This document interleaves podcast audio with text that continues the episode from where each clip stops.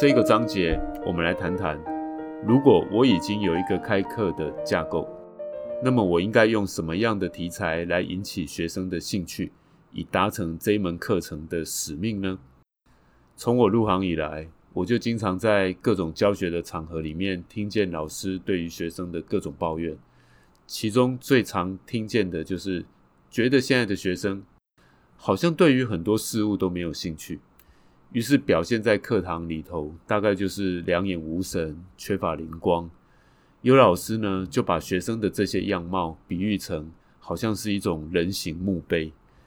这些人形墓碑的成因，当然有许多的因素，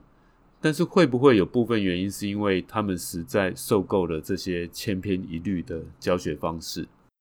毕竟我们都经历过升学主义的洗礼。如果学生在高中前经常得忍受在单一答案面前低声下气，那么在终于拼上大学之后，谁又需要那么辛苦的在这些大学教授的面前装乖或者是卖萌呢？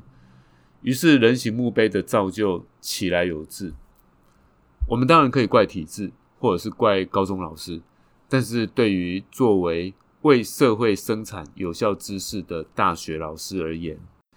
我们又何尝不该更积极的面对这样子的处境呢？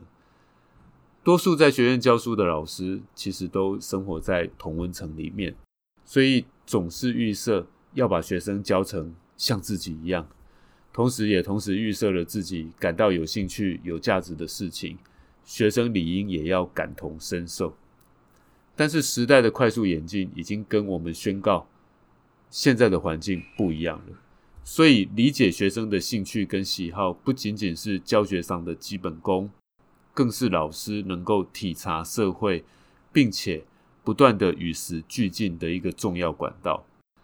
除非老师自己已经练就了一身不动如山的诵经能力，否则呢，我相信每位老师应该都会希望对于这样的状况能够有所回应。所以，在这个章节里面。我将会分享一篇研究，这一篇研究呢是基于我长期关注科学新闻的过程里面，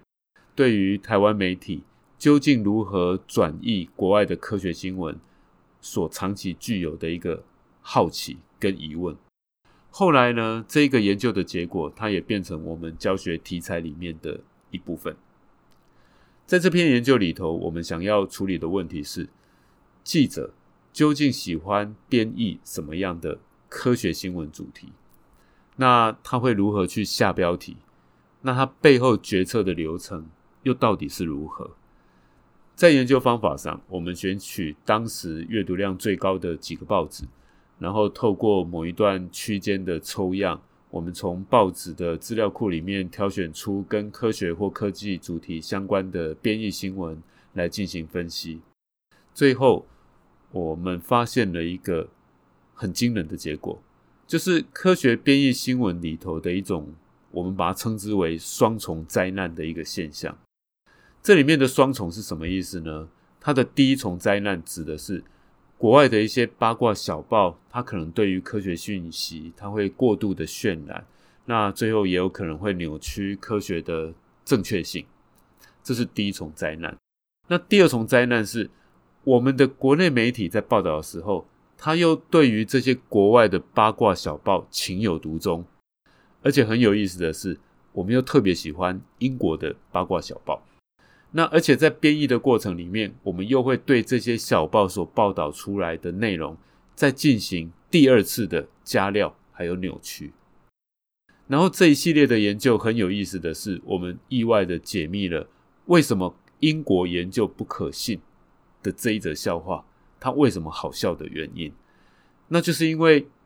英国的八卦小报，它的科学新闻竟然是我们台湾媒体在编译的过程里头最爱的一个选项。